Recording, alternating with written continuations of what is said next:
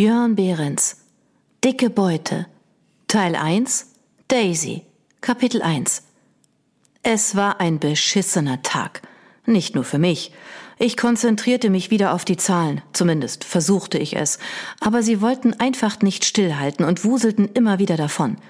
Das ließ ich mir natürlich nicht anmerken und tat das, was ich in diesen Fällen immer machte.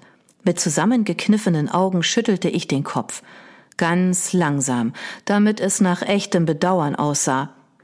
Dennoch wäre es vorteilhaft gewesen, die Zahl unter dem Strich endlich erfassen zu können. Schließlich war genau das mein Job. Knallharte Fakten und messerscharfe Analysen. Ich sah kurz auf und blickte der vor meinem Schreibtisch sitzenden Person direkt in die weit aufgerissenen Augen. Sie waren blau, groß und glänzend. Eindeutig witterte mein Gegenüber Gefahr, und ich war der Grund dafür. Wie gut ich diesen Blick mittlerweile kannte, ganz besonders in solchen Momenten, wenn der letzte Funken Hoffnung erlosch und die Erkenntnis eintrat, dass manchen Geschichten eben doch kein Happy End vorherbestimmt war. Es sieht nicht gut aus, Frau Hamberg, setzte ich zum finalen Todesstoß an. Wieder versuchte ich mich auf die Bonitätsprüfung zu konzentrieren, deren Ergebniszeile noch immer einen wilden Jive vor meinen Augen aufführte. Frau Hamburg antwortete mit einem lauten Schlucken. Wir betrachteten uns wortlos. Obwohl ich sie nicht näher kannte, sah ich ihr an, dass sie sich für diesen Termin zurechtgemacht hatte. Sie war vielleicht Anfang dreißig, schlank, mittelgroß und brünett. Sie trug ein faltenfreies graues Businesskostüm, vermutlich neu. Ihr langes braunes Haar sah nach einer aufwendigen Föhnorgie aus, aber ihr Gesichtsausdruck traf mich am meisten. Sie hatte ein hübsches Gesicht mit vornehmer Blässe und dezenten Sommersprossen auf der Nase. Die Sorgen jedoch hatten sich tief in die ebenmäßigen Züge hineingefressen. Ich ertrug ihren Kummer nicht länger und blickte zur Seite. Kopfschüttelnd blätterte ich mich weiter durch den Ordner, der von seiner Besitzerin optimistisch Businessplan getauft worden war, und widmete jedem Ausdruck und Beleg eine kurze Sekunde des sinnfreien Anstarrens. Denn noch immer kamen mir die Zeichen darauf wie Hieroglyphen vor. Tut mir leid, Frau Hamberg, ich sehe da wirklich keine Sicherheiten für unsere Bank. Es fehlt ein schlüssiges Konzept mit Aussicht auf Rendite. Sie tat einen tiefen Atemzug, bei dem sich die Nasenlöcher zusammenzogen. Aber ich werde all mein Herzblut reinstecken, sobald ich die Möglichkeit habe, die noch ausstehenden Gehälter und Forderungen zu begleichen. Sie schnappte noch einmal nach Luft. Außerdem müssen am Fuhrpark dringende Reparaturen durchgeführt werden. Nur so können doch überhaupt neue Aufträge akquiriert werden. Ich sage es Ihnen nur ungern, unterbrach ich sie. Eigentlich war es nicht meine Art, Menschen mitten im Satz ins Wort zu fallen. Doch in meiner Position hatte ich schon so viele bittstellende, aussichtslose Kreditantragsgespräche geführt, dass ich es inzwischen vorzog, den Kunden und mir keine Zeit zu stehlen. Ihr Vater hat ihnen ein marodes Unternehmen hinterlassen, dessen Haltbarkeitsdatum schon seit langem abgelaufen ist. Auch ein Liquidationszuschuss von verdammt, wie viel war es noch gleich? Hastig durchforstete ich den gelochten Blätterdschungel auf der Suche nach der richtigen Zahl. Einhunderttausend. Frau Hamberg seufzte ergeben. Einhunderttausend. Um ihr die Absurdität der Bitte bewusst zu machen, ließ ich mir jede einzelne Silbe auf der Zunge zergehen. Wie ich ihren Unterlagen entnehme, ich hob den farblich aufmunternden Ordner an und ließ ihn eine Spur zu heftig auf den Schreibtisch fallen, woraufhin Frau Hamberg so arg zusammenzuckte, als hätte ich ihr eine Ohrfeige verpasst, ist die Spedition ihres Vaters am Ende. Es ist nun meine Spedition, erinnerte sie mich gereizt. Wie gesagt, er hat sie mir hinterlassen. Natürlich, erwiderte ich, und nochmals mein herzliches Beileid. Meine Bekundung bezog sich auf den verschiedenen Vater, nicht auf die im Sterben liegende Spedition. Ich hoffte, sie verstand das nicht falsch. Doch Frau Hamberg sagte nichts. Dafür standen in ihren Augen plötzlich die Tränen. Ich schluckte die aufschwappenden Emotionen von der anderen Seite des Schreibtischs mit einem trockenen Räuspern hinunter. Außerdem sind Sie noch nicht einmal aus der Branche. Verstehen Sie denn überhaupt etwas vom Speditionsgeschäft? Ich meine, was sind Sie noch gleich von Beruf? Was spielt das denn für eine Rolle? erkundigte sie sich mit tränenerstickter Stimme.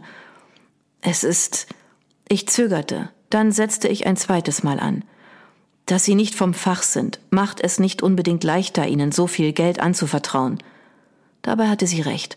Es spielte wirklich keine Rolle, ob sie Ahnung vom Geschäft hatte oder nicht. Selbst wenn sie amtierende Weltmeisterin im Speditionieren gewesen wäre, das Einzige, was interessierte, war diese verdammte Zahl unter dem Strich. Unter diesen Umständen kann Ihnen die Magna Pecunia Bank unmöglich eine derart hohe Summe anvertrauen. Also gewähren Sie mir keinen Kredit. Ich schüttelte den Kopf. Nicht in dieser Höhe. In welcher Höhe denn dann? Ein Funken Hoffnung glomm in ihren feuchten Augen auf. Hm, vielleicht fünf, fünfzigtausend? unterbrach sie mich entsetzt. Vor Schreck ließ ich mich in den Bürostuhl zurückfallen, der laut knarzte, als wollte er sich über die Zumutung beklagen, mein Gewicht tragen zu müssen. Aber er hielt stand. Genauso wie Frau Hambergs fassungsloser Blick. Beschwichtigend hob ich die Hände. Dabei fiel mir auf, dass mein rechter Manschettenknopf fehlte. Das versetzte mir einen schmerzvollen Stich, da die Knöpfe ein Geschenk zum Valentinstag gewesen waren. Von Sandra. Jetzt hatte ich nur noch den Chewbacca, der mich durch den Bankalltag begleitete. Han Solo war verschollen. Äh, nein, ich meine 5000. Frau Hambergs Mund klappte auf, doch kein Ton drang heraus. Als sie sich wieder gefasst hatte, fragte sie, Sie wollen mich mit 5000 abspeisen? Nach all den Jahren, die mein Vater Ihrer Bank treu geblieben ist? Genau genommen ist es ja nicht meine Bank. Ich bin zwar der Filialleiter, aber gut. Ihre Hände umfassten die Lehnen ihres Stuhls, als wäre sie bereit zum Absprung. Dann werde ich es eben bei einer anderen Bank versuchen. Dennoch blieb sie sitzen. Mein abwertender Blick fiel auf den farbigen Aktenalbtraum vor mir, der in meinem Büro so deplatziert wirkte wie mein einsamer Manschettenknopf Wookie. Ich möchte Ihnen keinesfalls zu nahe treten, aber auch dort werden Sie kein Glück haben. Kein seriöses Kreditinstitut würde sich darauf einlassen. Ich lächelte sie mitfühlend an, hörte jedoch sofort auf damit, als mir bewusst wurde, wie höhnisch das auf sie wirken musste. Und jetzt? fragte sie. Tut mir leid, sagte ich nochmal. Was sollte ich auch sonst sagen? Was mache ich denn jetzt? Denken Sie über eine Insolvenz nach. Ich habe Angestellte. Die sollten Sie versuchen loszuwerden, und gleich danach würde ich sehen, was sich an Wertgegenständen zu Geld machen lässt, um die dringlichsten Gläubiger zu bedienen. Parallel dazu empfehle ich Ihnen einen Schuldenberater, der Sie durch das Privatinsolvenzverfahren begleitet. Privatinsolvenz? Sie spuckte das Wort aus, als wäre es giftig.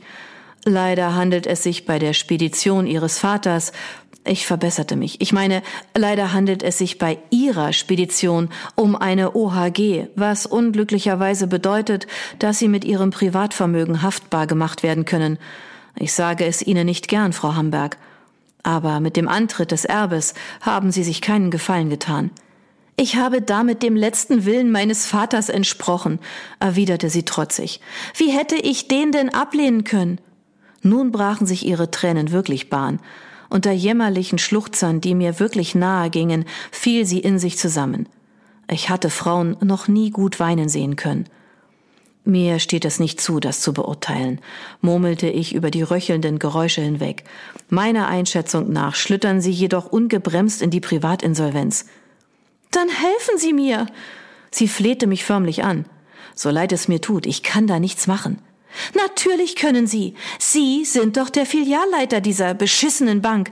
Geben Sie mir das Geld und ich versichere Ihnen, alles wird wieder ins Lot kommen. Ich habe einen Plan. Ich bin klug und fleißig. Ich schaffe das. Ich, es tut mir leid. Mein Kopf bewegte sich langsam von links nach rechts. Dieses Risiko kann ich der Magna Pecunia unmöglich. Arschloch! Zum Glück war ich daran gewöhnt, beleidigt zu werden. Ich nahm das auch nicht persönlich. Im Laufe der Zeit hatte ich sogar eine gewisse Routine dabei entwickelt, eine kleine Inszenierung, die sich quasi wie von selbst abspielte. So auch nun.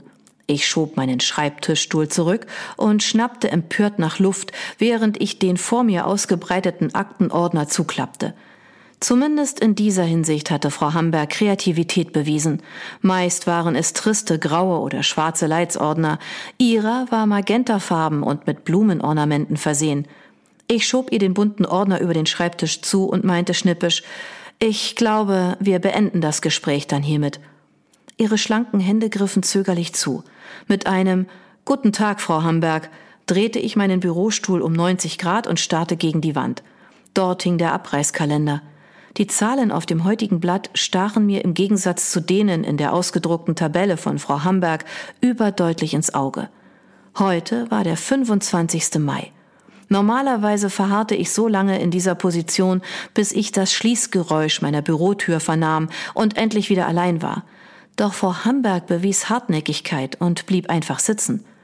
Hätte ich mir heute doch bloß freigenommen, wie die Jahre zuvor an diesem Tag, denn der 25. Mai war nicht irgendein Datum. Es war Sandras Todestag. Wie von selbst fasste meine Hand nach dem Ring an der Kette, die ich unter dem Hemd um meinen Hals trug. Es war beruhigend, ihn dort zu spüren. Frau Hamberg ging erst, als sie begriff, dass sie verloren hatte. Aber sie verabschiedete sich nicht leise, sondern laut schluchzend, pfefferte den Stuhl gegen den Schreibtisch und knallte die Tür mit Vehemenz zu. Auch gut. Hauptsache, ich war allein, um mich endlich in Selbstmitleid zu suhlen. Hätte ich bloß nicht auf den Rat meiner Mutter gehört, die gemeint hatte, ich solle mich dem Tag wie ein Mann stellen und endlich wieder Routine in mein Leben einkehren lassen. Ich löste die Chewbacca-Manschette vom Hemdsärmel und betrachtete sie nachdenklich. Ich hegte die leise, wenn auch unvernünftige Hoffnung, dass dieser Tag vielleicht doch noch halbwegs erträglich würde. Und dann, tja, dann kam der Anruf.